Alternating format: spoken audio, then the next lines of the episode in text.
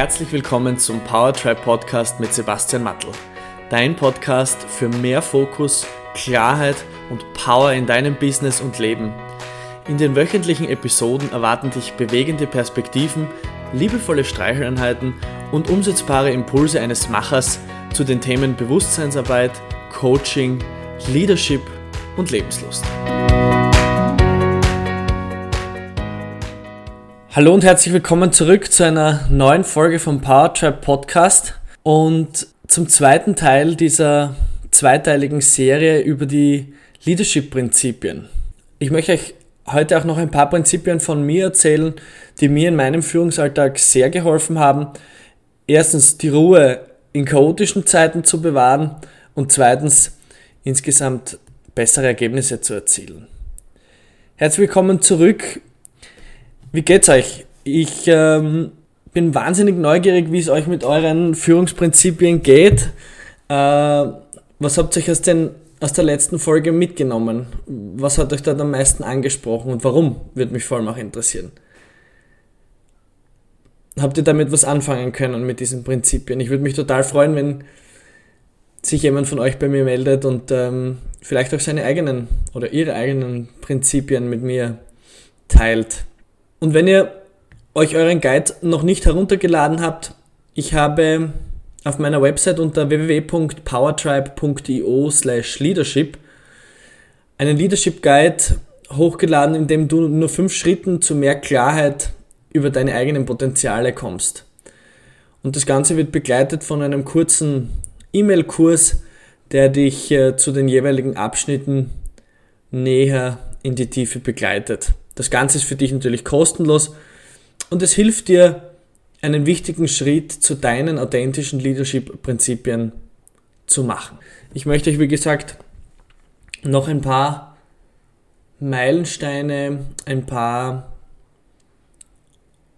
Leuchttürme aus meinem Leben erzählen, die mir sehr geholfen haben, einerseits mit den Mitarbeitern und Mitarbeiterinnen eine gute Beziehung aufzubauen und andererseits insgesamt die Mannschaft so aufzustellen, dass wir alle in eine gemeinsame Richtung gehen. Ein Prinzip, das mir sehr geholfen hat, die Menschen zu erreichen, nicht nur auf einer Ebene, auf einer intellektuellen Ebene, sondern auch auf einer emotionalen Ebene, ist die des Verständnisses. Und ich habe dieses Prinzip genannt, sehe die Welt aus den Augen deines Gegenübers und staune. Wenn du versuchst, ein Problem zu verstehen oder eine Herausforderung oder ein Thema, mit dem ähm, ein Mitarbeiter oder eine Mitarbeiterin auf dich zukommt, dann geht es nicht um das Verständnis aus deiner Perspektive. Es geht immer um die Perspektive deines Gegenübers. Und erst wenn du diese Perspektive verstanden hast, dann öffnen sich neue Tore zu bisher verborgenen Welten für dich, weil es hat nicht nur jede Botschaft vier Seiten, sondern auch jedes Thema mehrere Perspektiven. Und ich habe auch gelernt, dass man Interessen über Meinungen stellen darf und damit transformiert sich alles. Wie ist es jetzt eigentlich mit der Wirklichkeit und mit der Wahrheit und mit der Wahrhaftigkeit? Also viele von euch werden bestimmt den konstruktivistischen Ansatz kennen. Jeder schafft sich seine Wirklichkeit selbst. Wie kann man sich das jetzt vorstellen? Wenn zwei Leute miteinander essen gehen, dann ist das die Realität. Die gehen jetzt miteinander essen. Aber wenn man beide Leute unabhängig voneinander befragt, wie hat dir das Abendessen gefallen? Oder was hast du bei diesem Abendessen erlebt? Oder wie ist das Abendessen abgelaufen? Dann wirst du zwei verschiedene Perspektiven bekommen, zwei verschiedene Wirklichkeiten. Weil unser Wertesystem, unser Mustersystem und unsere gesamte Gedankenwelt, die wir aus unseren vergangenen Referenzerfahrungen konditioniert haben, all diese Dinge bauen unsere Wirklichkeit, indem das, was wir bewusst wahrnehmen, filtern wir durch einen gewissen Raster und am Ende kommt eine gewisse Bewertung raus. Und diese Bewertung entspricht dann unserer Wirklichkeit. Das heißt aber noch lange nicht, dass es irgendeinen anderen Menschen auf diesem ganzen Planeten gibt, der diese Wirklichkeit auch so sieht. Weil dieser Mensch bastelt sich natürlich durch sein Wertesystem seine eigene Wirklichkeit. Gut, zurück zum eigentlichen Punkt. Es geht darum, dass man ein Thema, eine Herausforderung, ein Problem, und ich scheue den Problembegriff überhaupt nicht, weil ich bin der Meinung, dass das viel zitierte Wort der Herausforderung ein Problem, das es für einen Menschen gibt, kleinredet. Und wenn ich das Problem eines anderen Menschen kleinrede, dann schätze ich diesen Menschen nicht auf Augenhöhe.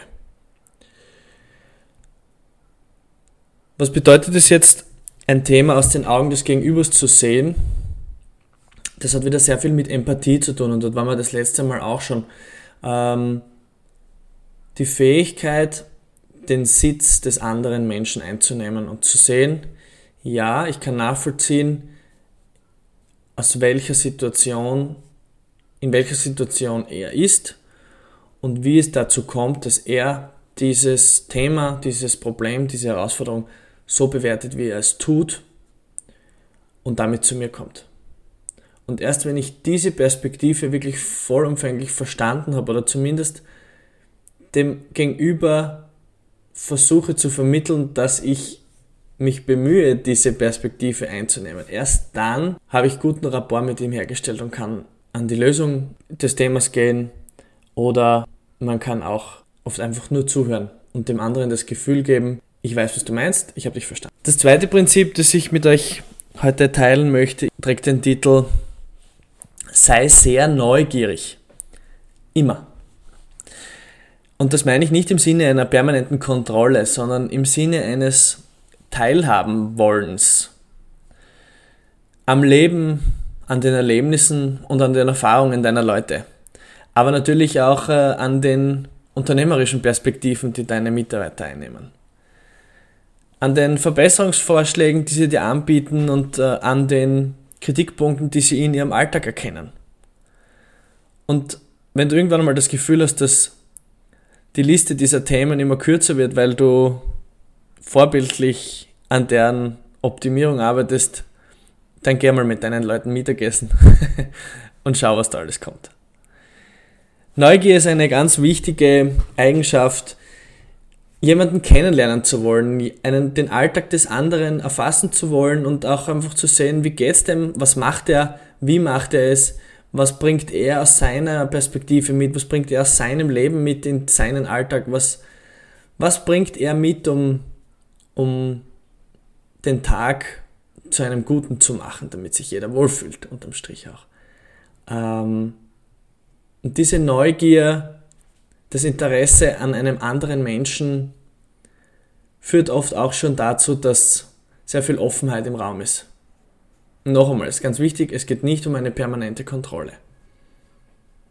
Die Kontrollmechanismen, die wir in der Regel eingerichtet haben, gibt es aus einem bestimmten Grund und das ist auch gut so.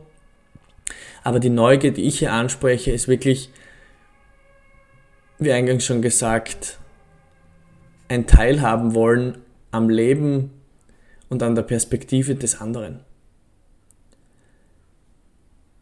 Zum Thema Mittagessen das ist ein ganz wichtiger Punkt. Und daraus entsteht auch, oder ist äh, das nächste Prinzip für mich entstanden, das lautet, brich regelmäßig gemeinsam Brot mit deinen Leuten. Das Ritual des gemeinsamen Essens, das hat etwas ganz Besonderes an sich. Ich kann natürlich nur Vermutungen anstellen und Herleitungen aus den unterschiedlichsten Bereichen vornehmen, aber gemeinsam mit jemandem zu essen oder mit einer Gruppe oder in einer Gruppe zu essen, das sorgt für eine äußerst positive, transformierende und entspannte und entspannende Stimmung zwischen allen Beteiligungen, äh, zwischen allen Beteiligten. Es verstärkt die Verbindung, die es zwischen den Menschen sowieso schon gibt. Die gemeinsame Erfahrung, ein gemeinsames Erlebnis und ein gemeinsames Verständnis. Es kann oft wirklich so einfach sein.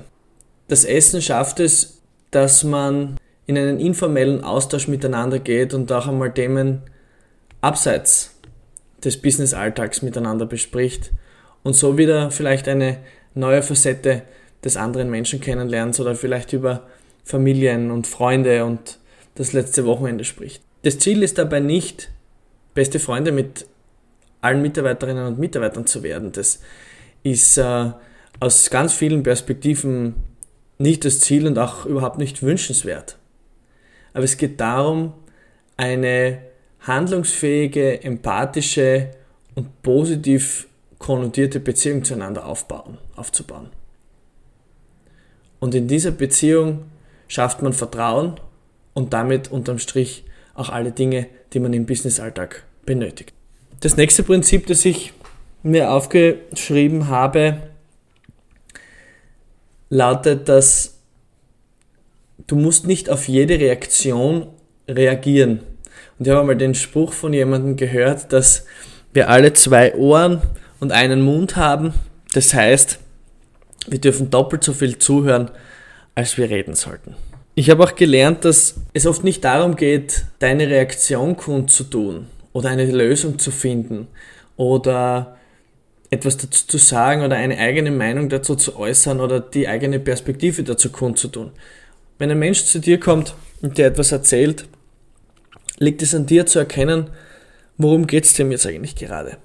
Will der von mir eine Lösung? Will der von mir einen Handlungsanstoß, wie er weitermachen könnte, was der nächste Schritt sein könnte? Was ist hier die Intention, mit dem dieser andere Mensch auf mich zukommt? Und ich habe sehr oft gesehen, dass es nicht um eine Reaktion geht, sondern oft um ein offenes und aktives, zuhörendes Ohr. Und wenn man dieses Ohr den Mitarbeiterinnen und Mitarbeitern schenkt, dann fühlen sie sich dadurch schon oft viel mehr wertgeschätzt, als man das mit irgendeiner Superstrategie oder irgendeiner Textbook-Lösung hätte jemals schaffen können. Das ist unsere Rolle als Führungspersönlichkeiten, anderen Menschen einen Raum zu geben, in dem sie auch einmal nicht gut drauf sein können oder sie auch einmal ähm, etwas loswerden können, was sie ärgert oder nervt oder eine Geschichte von einem anderen Menschen, die, die sie belastet, zu erzählen. Diesen, diesen Raum müssen wir unseren Mitarbeitern geben. Dafür sind wir in der Verantwortung und in der Führungsrolle. Und in dieser Führungsrolle gibt es eben auch gewisse Dinge, die nicht auf deiner Stellenbeschreibung stehen, die nicht mit deiner Visitenkarte oder mit deinem Firmenwagen mitkommen, ähm, die du vielleicht dennoch zu tun hast, wenn es in deinem Interesse ist, ein handlungsfähiges und effektives Team zu führen. Und es vielleicht auch so zu führen, dass nicht Angst und Druck die Dreh- und Angelpunkte deines Führungssystems sind. Wenn das der Fall ist, alles wunderbar, kannst du sehr gerne den Rest dieser Episode dir auch anhören und mitnehmen, aber ich glaube, diejenigen, die das anspricht, wovon ich hier erzähle, wissen genau, was ich meine. Und nicht auf jede Reaktion zu reagieren, ist auch eine Eigenschaft, die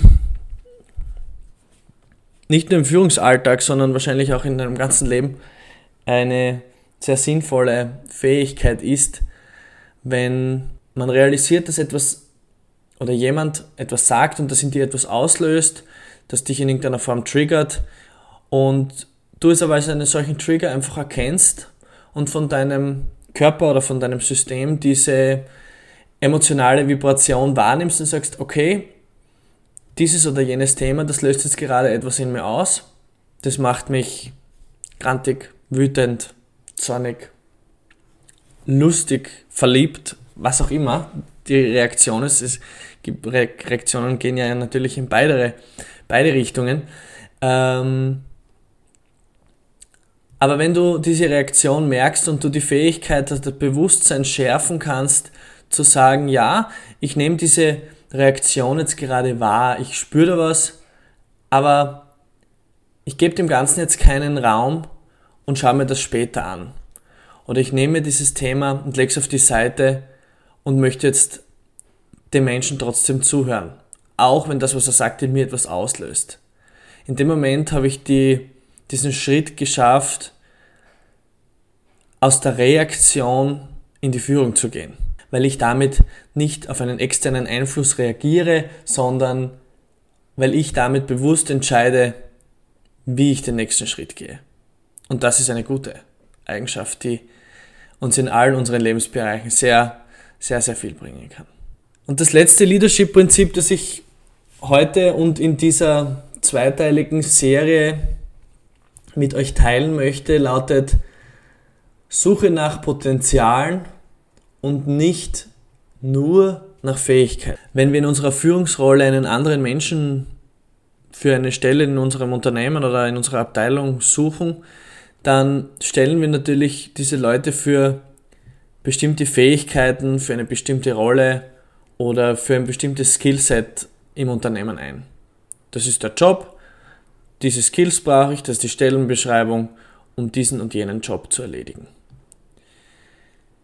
Und dann wird man das in irgendeiner Form ausschreiben, da werden sich Leute drauf melden und man sucht dann so quasi nach dem Perfect Fit, inklusive der Berücksichtigung aller anderen wesentlichen Recruiting-Themen, die es im Unternehmen halt so gibt. Aber ich habe die Erfahrung gemacht, dass es nicht nur wichtig ist, einerseits diese Stellenbeschreibungen und diese Dinge zu berücksichtigen, die jetzt für diesen aktuellen Job gerade wichtig sind, sondern wenn ich einen Menschen vor mir habe, dann habe ich gelernt, mir auch die Frage zu stellen, was kann dieser Mensch noch sein? Oder was kann dieser Mensch noch werden? Gibt es in meinem Unternehmen eine Rolle, die genauso einen Menschen brauchen wird, zu dem sich diese Person weiterentwickelt? Oder vielleicht jetzt schon ist? Wohin kann sich dieser Mensch überhaupt weiterentwickeln? Wohin will sich dieser Mensch weiterentwickeln? Und das sind Fragen, mit denen man sehr rasch weggeht von der Suche nach den Studienabschlüssen, den perfekten Zeugnissen, den perfekten Praktika oder den perfekten Nachweisen und, und Erfolgserlebnissen aus der 10, 15, 20-jährigen Vita in der Corporate World oder in der KMU-Welt. Ähm, und hier geht man dann einen weiteren Schritt einfach in Richtung der Potenziale. Was kann dieser Mensch noch sein und wo sehe ich diesen Menschen? Mittelfristig, vielleicht auch langfristig. Wer kann er noch sein? Es geht darum, Potenziale zu erkennen und es geht darum, diese zu fördern. Von Tag 1 an. Na gut, meine Lieben, ich glaube, an diesem Punkt bleibt mir nichts anderes zu sagen, als mich einmal bei euch zu bedanken für eure Treue. Und ich freue mich total, dass ihr euch so regelmäßig meine Episoden anhört und dass ihr euch hoffentlich viel daraus mitnehmen könnt. Und wie gesagt, ich würde mich total freuen, wenn sich der ein oder andere von euch bei mir meldet und vielleicht seine Leadership-Prinzipien mit mir teilt. Und ich kann euch natürlich auch sehr gerne weiterhelfen, wenn ihr irgendwo feststeckt oder nicht wisst, wie ihr den nächsten Schritt zu euren Prinzipien machen solltet. Wenn du bereit bist, diesen nächsten Schritt zu gehen, dann schlage ich vor, dass du einmal mit dem Leadership Guide auf meiner Website beginnst. Du findest den unter www.powertribe.io slash leadership und beginne mal damit, dich mit deinen Stärken und deinen Werten und deinen Vorbildern auseinanderzusetzen. Und ich freue mich total, wenn du mit dir Kontakt aufnimmst. Wenn du zu dieser Episode Anmerkungen hast, Fragen oder vielleicht auch mehr wissen möchtest, kannst du sehr gerne dich bei mir melden und ich freue mich auch, wenn du den Podcast abonnierst und mit deinen Freunden teilst. Schön, dass du heute wieder dabei warst und diese Serie über die Leadership-Prinzipien so interessiert verfolgt hast. Alles Liebe und bis nächste Woche. Dein Sebastian. Vielen Dank fürs Einschalten und Zuhören beim Power Podcast. Es wäre großartig, wenn du dir kurz die Zeit nimmst und eine Bewertung auf iTunes hinterlässt. Für Fragen und Anregungen zu zukünftigen Themen in den Episoden besuche mich auf www.powertribe.io. Bis nächste Woche.